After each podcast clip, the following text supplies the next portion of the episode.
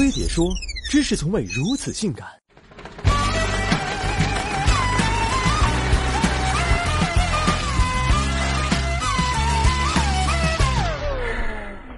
那帮年纪轻能干活都死哪儿去了？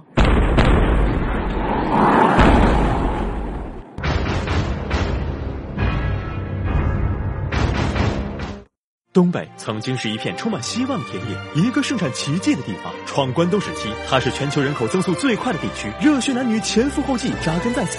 二战后，它是重工业基地，全国百分之八十五的工业产值来自这片土地。早在长者南海边画圈前，东北作为共和国长子就做了大哥好多年。生活在这片土地上的老同志，多少都享受过天之骄子的待遇。然而，改革开放后，东北就变了样，政府财政缩水，城市陷于停滞，企业亏损严重，大量工人下岗，街道人烟稀少，商场没人消费，各行业一派萧条，就连房地产市场也在全国房价勃起时持续扬眉，让北上广的同胞心情很复杂。据统计，东三省二零一五年经济增速全国垫底，辽宁更是在今年出现多个季度的增速负增长。东北到底怎么了？坦率地说，这首先是历史遗留问题。建国以来，东北借矿产优势主打重工业，产业结构单一，加上长期沿用前苏联粗放的发展模式，导致资源浪费十分严重。碰上改革开放带来的全球化竞争压力，东北的资源优势也不再明显。同时，受计划经济思维影响，东北企业内部管理僵化，官僚做派，腐败丛生，这些都让问题雪上加霜。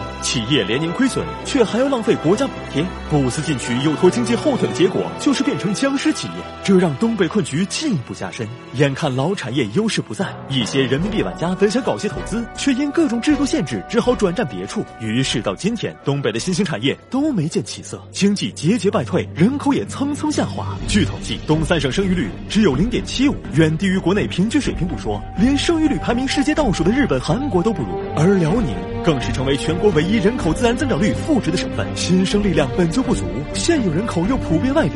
据统计，东三省二零零零至二零一零年间，人口净流出200万。茫茫人海里，既有下岗或被迫下岗的单位职工，也不乏想去世界看看的年轻人，乐不思东北，一去不回头。据说这几年南方入冬越来越早，就和东北人南迁有关。不该走的走了，该生的没生，留下来的大多是落后生产力，不是为老龄化做贡献的老人，就是在体制内混的闲人，要不就是冒充黑社会的社会人。有的膀大腰圆，有的瘦成鱼刺，行头却是统一套路：头顶大板寸，围脖大金链，手戴小金表，胸前大金龙。真是水浅王八多，遍地是大哥。不过也有锐意进取、勇于开拓的，比如近年来在直播行业风生水起的东北喊麦军团，通过别具一格的表演特色异军突起，也算是在虚拟空间替东北再造 GDP 了。如今的东北渐渐被主流媒体符号化，慢慢被大众遗忘。或许只有冬天的雾霾才能凸显它的存在，或许只有在直播间，我们才能听到底层人民的呐喊。振兴东北，我们需要的。不仅仅是一点六万亿。王他盖地虎，小鸡儿他炖蘑菇。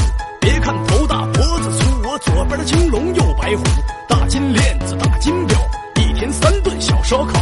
自古爱情价更高，我给咱老妹儿买个貂，一起要比天高，两肋必须插着刀，该出手时不出脚，我能打尽量别吵吵。来且上炕整两盅，牛逼吹到了海陆空。粉条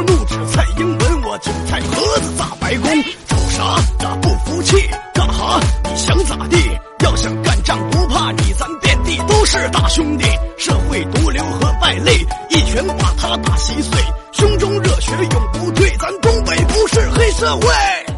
翠花上酸菜。